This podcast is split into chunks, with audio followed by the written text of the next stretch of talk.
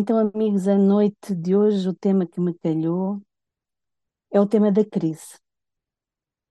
E quando se fala em crise, muitos pensarão nas crises ligadas à parte material, as crises políticas, financeiras, económicas que assolam o mundo, as crises sociais, humanitárias, a crise da habitação, do emprego, da saúde, a crise ambiental, a crise da educação, embora estas sejam importantes, não é estas que nós vamos falar, mas falemos daquelas crises que são importantes para o espírito, como a crise de valores, a crise moral que assola as sociedades, a crise da fé e até a crise existencial, quando muitos se perguntam o que é que nós andamos aqui a fazer, não é? E a palavra crise tem uma origem num vocábulo latino que eu não sei se vou conseguir pronunciar bem, perdoem-me se não o fizer, que é o crisis, que significa momento de decisão, uma mudança súbita. Ora, este é um conceito utilizado por diversas áreas do conhecimento e a sua definição muda um bocadinho da área para área, mas em todas elas há uma coisa em comum: é que a crise cria a necessidade de uma mudança e obriga a que nós tomemos decisões. E esta é uma palavra que hoje em dia está no nosso léxico, no nosso dia a dia, não é mesmo? Em todo o caso, eu não gosto de utilizar a palavra crise, apesar de ser o tema da noite de hoje. Eu gosto de, em vez de utilizar a palavra crise, usar a palavra desafio. Porque a palavra crise carrega em si um certo peso, parece que há uma situação crítica, difícil, insolúvel, e não é bem assim. Então, se não de nós vemos a palavra que se transformarmos por desafio, o desafio, o desafio económico, social, humanitário, pessoal, profissional, não é? Fica mais leve. Isto muda alguma coisa? Bem, mudar a coisa não muda, mas muda a forma como nós olhamos para as situações. Porquê? Porque o desafio nos incita a ultrapassar as nossas dificuldades e vencer os nossos próprios desafios, não é mesmo? Há uma motivação subjacente para vencermos os obstáculos. E os desafios incitam-nos, no fundo, à mudança. E é aqui que as coisas complicam, porque a maioria de nós não gosta das mudanças. E não gostamos de tomar decisões, em especial aquelas que nos trazem alterações profundas à nossa vida do dia a dia. Mas há uma coisa que eu acho que devemos ficar a saber hoje todos, se ainda não o sabemos. É que se as crises ou os desafios nos batem à, à porta, é para que mudemos a nossa forma de pensar e de agir e que tomemos as decisões certas. Porque nada acontece por acaso. Nenhum de nós é vítima do acaso. Somos, sim, vítimas das nossas más decisões, dos nossos comportamentos desequilibrados, da nossa imaturidade espiritual, do nosso afastamento ao caminho e às regras do Pai. E por falarmos em regras e em leis, para que possamos entender bem o, o tema de hoje, e para que possamos operar em nós as mudanças, é necessário que, que saibamos um bocadinho sobre as leis divinas, não é? O que é que andamos aqui todos a fazer e porque é que as crises ou os desafios nos batem à porta. Por isso, eu olhando para a doutrina, uh, fui buscar dentro das leis naturais ou divinas, que são imutáveis, são as leis do Pai, não é? Que todos nós estamos sujeitos, buscar a lei da destruição que vem no livro dos Espíritos, na questão 728. E, e esta lei, no entender dos espíritos superiores, não passa de uma lei de transformação e que tem por fim a renovação e a melhoria de todos nós. Ora, se repararmos bem, algumas das tempestades ou crises das nossas vidas são muito fortes, mas após a sua ocorrência experimentamos um período de acalmia. Em Portugal há um ditado que diz que a seguir à tempestade vem a bonança, não é? Acho que no Brasil esse ditado também, também é utilizado, esse provérbio. Pois é, mas muitas vezes é preciso que a mudança ocorra, que a transformação se operacionalize para que as coisas, os processos, os valores, os hábitos e nós nos modifiquemos para melhor. Se assim não fosse, nós estacionaríamos por muito tempo, pois temos tendência, todos nós, a acomodar-nos. E tudo no universo está em movimento e em permanente transformação. E por isso é que muitas vezes é necessário que exista uma ruptura com certos hábitos, com certos costumes, com certos valores para que nós, para que o homem progrida. Temos tendência a ver esta lei como algo de negativo, mas ela é bem necessária para o progresso das sociedades e para o progresso dos indivíduos. Outra das leis que importa terem atenção é a lei do progresso, porque todos nós progredimos. Os indivíduos, as sociedades, os próprios planetas, não é? Progredimos intelectual e moralmente, embora uh, o progresso moral esteja, seja um bocadinho mais lento que o, que o progresso intelectual. Mas esta é de facto a nossa prioridade. É para isso que nós estamos todos aqui, para progredirmos moralmente e ascendermos na escala evolutiva até chegarmos à perfeição. E esta deve ser a nossa preocupação, sermos hoje melhores pessoas do que fomos ontem. E diz-nos o livro dos Espíritos que quando o progresso faz muito lentamente, Deus traz um abalo físico ou um abalo moral uh, para que acelere um bocadinho a transformação. Em Portugal também há outro ditado que diz que equipa que ganha não se mexe. Ora, quando tudo está bem na nossa vida, quando nós não temos grandes desafios, grandes preocupações, nós tendemos a relaxar e a fazer o quê? A afastar-nos do pai, a afastar-nos do centro, a afastar-nos dos estudos, a afastar-nos das palestras. Descuramos a prece, damos mais atenção àquilo que são os bens materiais do que, do que aquilo que verdadeiramente interessa, que é o nosso progresso moral. Ora, nestas situações em que tendemos a estagnar a nossa evolução, ou até às vezes a ir por caminhos menos bons para o nosso progresso, Deus, que é o Pai justo, amoroso e bom, encarrega-se de nos fazer despertar para as realidades da vida e de nos trazer ao aprisco qual ovelhinhas trasmalhadas que se afastaram do rebanho do Pai.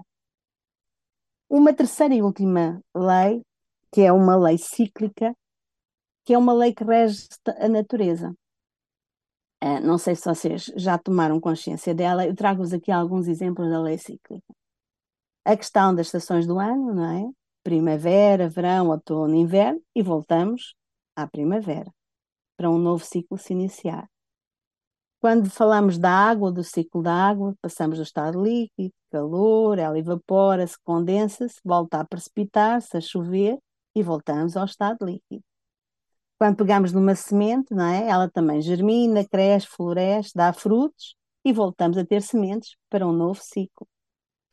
E também nós estamos sujeitos a esta lei cíclica, porque nós nascemos, crescemos, vivemos, morremos para voltar a nascer, é? para uma nova reencarnação.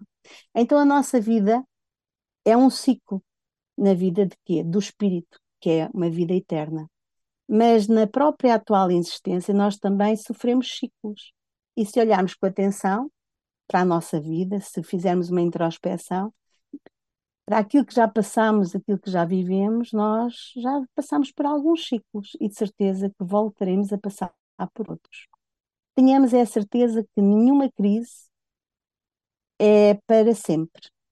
E toda a crise tem um tempo limitado, embora às vezes ela pareça que dura uma eternidade e que não tem fim, não é? e que sucedem umas atrás das outras. Mas após a crise estar estabelecida, ela dura um tempo que é sempre menor do que aquele tempo que se demorou a formar e a instalar-se. Nós é que habitualmente temos que as crises desapareçam rapidamente, ou até que nem surjam, que é o melhor, mas a verdade é que somos nós os agentes dessa, uh, dessa crise. E de, somos agentes como? Devido ao nosso desconhecimento, nós erramos muito ainda, connosco próprios e com os outros. Damos como garantido aquilo que não é nosso, agimos e procedemos ainda mal, e somos sempre chamados a reparar essas nossas falhas. E, portanto, em cada ciclo somos colocados à prova. E somos colocados à prova porquê? Porque nós estamos a aprender qual as crianças que estão na escola, não é? Só que agora é a escola da vida. Estamos a aprender a fazer o bem e a seguir os ensinamentos que Jesus nos veio trazer. Nós ainda não vemos no irmão, no companheiro, no vizinho, no chefe, no amigo, um ser que importa cuidar e amar incondicionalmente. Então, até que isso aconteça, até que isso seja uma realidade, nós vamos aprender e ser testados, à medida que a vida se encarrega de colocar os desafios e as lições que precisamos aprender. E após cada lição, se esta ficou apreendida, surge uma nova, porque o nosso destino é o progresso e a felicidade. Então, as crises, ou melhor dizendo, os desafios, surgem nas nossas vidas como processos educacionais para nos despertarem e impulsionarem à mudança, à tomada de decisão que nos conduzam ao progresso e ao nosso aperfeiçoamento moral. Então, e a questão da crise é uma questão atual, só de agora?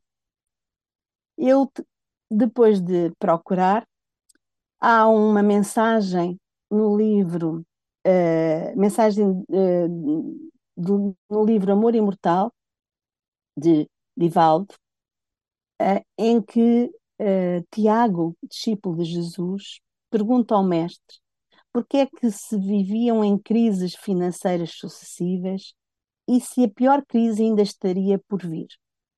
Ao qual Jesus responde: a, a pior crise, Tiago, é a do caráter moral do homem que acaba por causar todas as outras. Na raiz da crise moral está o egoísmo e as pessoas isolam-se em seu orgulho. No futuro, as crises existenciais, políticas, morais cederão lugar ao entendimento com base no amor, porque então mais severa das crises do ser humano estará resolvida, que é a crise moral. Vemos assim que tudo o que passamos resulta do nosso afastamento às regras do Pai. E o Pai dá-nos liberdade de escolha, mas com esse livre-arbítrio, com essa liberdade de escolher, vem também a responsabilidade sobre os nossos atos. E a verdade é que quando nós aprendemos que colhemos aquilo que andamos a semear, passamos a ter mais cuidado na hora da semeadura, não é verdade? Então, vimos que o assunto não é novo, em todas as épocas houve a necessidade de mudança e de progresso, quer a título individual, quer a, tipo, a título da, da sociedade. Mas mais importante do que a existência da crise ou do desafio é a forma como nós atuamos e agimos nesses momentos. E a nossa a atuação dependerá muito daquilo que é o nosso entendimento. No Evangelho, no capítulo 5, no Bem-aventurados os aflitos, ao ponto 18, que nos diz que poucos de nós sabemos sofrer. E nos diz também que o desânimo, o desânimo é um erro e que Deus recusa consolações se nos faltar a coragem. E nós, uh, e nos desanim, nós nos desanimamos depressa e muitas vezes nos achamos injustiçados. Mas saibamos que, mesmo que nos sintamos assim, o Pai é justo e misericordioso. Então, alguns de vós poderão estar a pensar: se o Pai é justo, por que é que eu estou a passar por crises tão violentas, tão difíceis, recorrentes, e outros parecem ter uma vida sem preocupações? Se Deus é justo, por que é que eu não consigo ter paz na minha casa, na minha família, e o meu lado parece ser constituído por inimigos. Se o pai é justo, uh, por que é que eu não encontro um companheiro ou uma companheira que me façam felizes? Se o pai é justo, por que é que eu não consigo ter um emprego estável para sustentar a minha família? Por que é que eu não tenho saúde e ela é tão frágil que me impede de ter uma vida normal? Que mal eu fiz para estar a passar por tantas dificuldades? Pois bem, a doutrina nos explica e nos dá respostas para todas estas questões. E eu lamento ser a portadora desta notícia. E, portanto, não, não matem o mensageiro. Mas a causa de todas estas situações está dentro de nós, na forma como pensamos, na forma como agimos, nas nossas escolhas atuais e de reencarnações anteriores. Sim, porque as reencarnações são verdadeiras escolas para os espíritos. porque aqui nós aprendemos, exercitamos e fazemos os testes. E se a lição não ficou bem apreendida, ela surgirá de novo através da lei cíclica, não é? Para que possamos aprender o caminho certo. Então, a cada crise é importante que aprendamos a lição. E quanto mais depressa aprendemos e aplicamos, mais depressa a ultrapassamos. Emmanuel nos diz que a crise nada mais é que uma aferição de valores. Então, será que os valores que nos têm guiado estão certos? Será que as nossas as atitudes têm sido as corretas à luz da lei divina? Será que não temos andado a fugir e a culpabilizar os outros pelas nossas crises e não avaliamos corretamente a nossa intervenção nesse processo? Já analisámos as nossas crises para ver se são sempre na mesma área, se elas são recorrentes? Por exemplo, são sempre na área da família, são sempre na área profissional? Já pensamos e analisamos para entender o que é que a crise tem? Nós não estamos a aprender? Ou simplesmente perante a crise baixamos os braços, nos revoltamos e desmorecemos? A nossa atitude terá sempre que ser positiva, ativa, operante, indagadora, de resolução e nunca de descontentamento, nunca de tristeza, de isolamento, de desistência e inoperância. Porque já vimos, como diz o Evangelho, que Deus recusa consolações a quem lhe falta a coragem. Então, em vez de perdermos tempo nas nossas lamentações, vamos fazer a nossa parte. Porque sem isso as crises não passarão e não deixarão de nos bater à porta. Se as crises são na família, será que já aprendemos a amar a todos procurando dar o nosso melhor, exercitar o perdão diário e pagar com amor os débitos que temos para com eles de vidas anteriores? Emmanuel, no livro A Família, nos diz que, na condição de pais, de filhos, de cônjuges, de parentes, não passamos de devedores em resgate de antigos compromissos.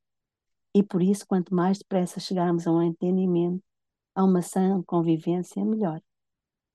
Herculano Pires, também no livro Na Era do Espírito, nos diz que os familiares desagradáveis são, hoje, o que nós fizemos deles ontem. E por muito que isso nos custa aceitar. Então, nenhum de nós está numa família por acaso. Nenhum de nós tem os filhos que tem por acaso. Nenhum de nós está sem problemas e todos temos um papel a desempenhar, algo a aprender, a amar, a respeitar, a fazer-se amado e a fazer-se também respeitar. Porque aqui não há vítimas, nem algozes. Há sim espíritos em processo de aprendizagem, pois todos nós, sem exceção, erramos. E também ninguém disse que seria fácil, mas tentemos exercitar o perdão e a paciência para uma melhor convivência. Saibamos que a crise passará e passará mais depressa quanto mais depressa nós a ultrapassarmos e aprendermos o que temos a mudar em nós. Nós que já vimos aqui ao centro, que já temos algum contato com a doutrina, que já temos algum estudo, comecemos a aplicar estes conhecimentos na nossa vida, nos nossos desafios, na nossa vida lá fora. Aproveitemos as oportunidades de crescimento uh, porque o Pai nos faculta e essas oportunidades, na maioria das vezes, trazem a necessidade de grandes mudanças, mas não as mudanças nos outros, mas sim as mudanças em nós próprios, porque nós não mudamos os outros, nós só nos podemos mudar a nós. Se as nossas crises são na área profissional e não conseguimos manter por muito tempo o emprego, será que já fizemos uma análise séria e consciente de como é que nós somos como trabalhadores? Se fôssemos nós a dar-nos emprego, será que nós queríamos ter alguém como nós nas nossas empresas, nos nossos postos de trabalho? Somos gelosos, temos brio, defendemos o trabalho, damos o nosso melhor, ajudamos os colegas, ou enrolamos, enrolamos e arranjamos desculpas. Jesus nos disse que nós devemos fazer aos outros o que gostaríamos que os outros nos fizessem. Será que nós aplicamos essa máxima na nossa vida? Então, olhemos para cada crise e percebamos o que está por detrás.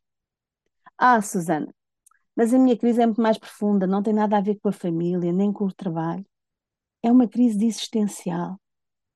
Eu estou perdida, não sei o que faço aqui, não encontro sentido para a minha vida, a tristeza me invade o coração.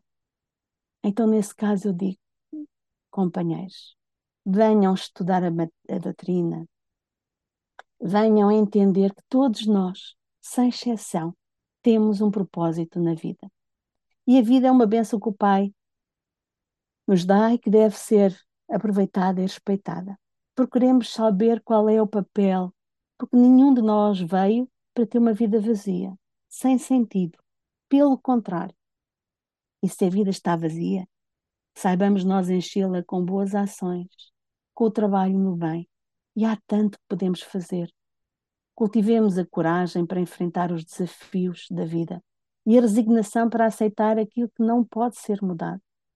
Mas em todas as circunstâncias, não baixemos os braços. Saibamos bem sofrer, porque temos a certeza de que a crise é passageira e que tudo passa.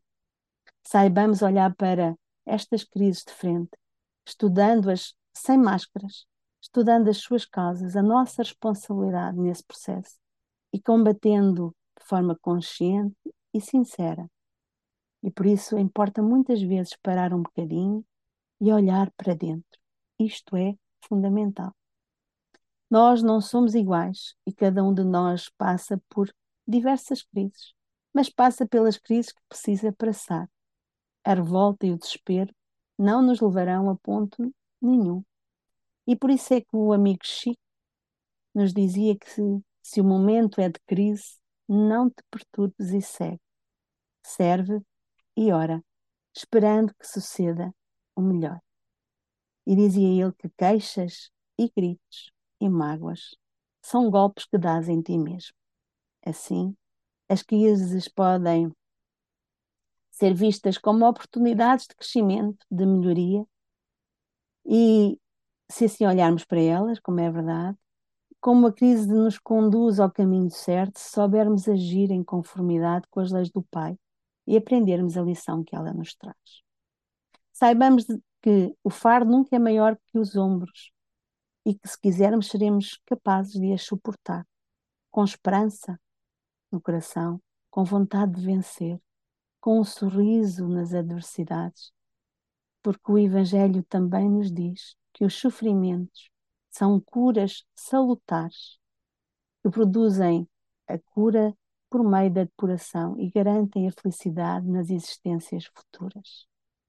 E na dúvida, meus amigos, sigamos Jesus, pois ele marcou a sua, na sua passagem, quando esteve entre nós há 2023 anos, ele marcou de forma permanente, deixando em cada ser humano um roteiro de segurança para a conquista da felicidade. Ele é o nosso modelo e o nosso guia. E, portanto, lembremos-nos que também ele, quando esteve na Terra, passou por momentos difíceis e não fugiu deles. E não fugiu deles por cada um de nós. Lembremos-nos que nunca estamos sozinhos. Devemos utilizar a prece diariamente e em todos os momentos de dúvidas e de anseios. Quero deixar uma última mensagem. Lembremos que nenhum de nós nasceu para ser infeliz. E isso também é uma escolha nossa. Encaremos os desafios com esperança no porvir, com um sorriso nos lábios, pois Deus é Pai e nunca nos abandona. Obrigada pela vossa atenção